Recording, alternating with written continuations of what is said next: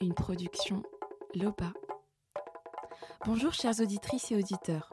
Je m'appelle Myriam Boukabza et je suis journaliste. J'ai toujours été très admirative des femmes de mon entourage et de toutes les autres que je croise dans la rue, au travail, dans le métro ou sur les réseaux sociaux. Admirative à la fois de leur combativité face aux violences systémiques qu'elles doivent affronter, face au silence auquel la société les enjoint et surtout de leur capacité de résilience. Les femmes ont toujours parlé des violences, mais dans le vent. Avant MeToo, on ne les écoutait pas. Et le soin commence toujours par là, l'accueil de la parole de l'autre. Dans ces mots, c'est une conversation bienveillante qui libère l'écoute des femmes victimes de violences sexistes et sexuelles, accompagnées par l'association LOBA.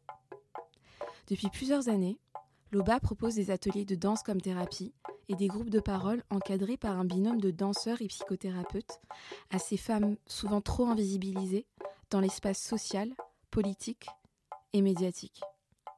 Par le mouvement du corps et de la parole, collectivement, elles soulagent leurs blessures psychiques et physiques et refont communauté. Ce podcast est pensé comme une extension des ateliers de recréation by Loba. Ici, tous les mois, dans chaque épisode, une femme accompagnée racontera son parcours de vie et posera des mots sur ces mots.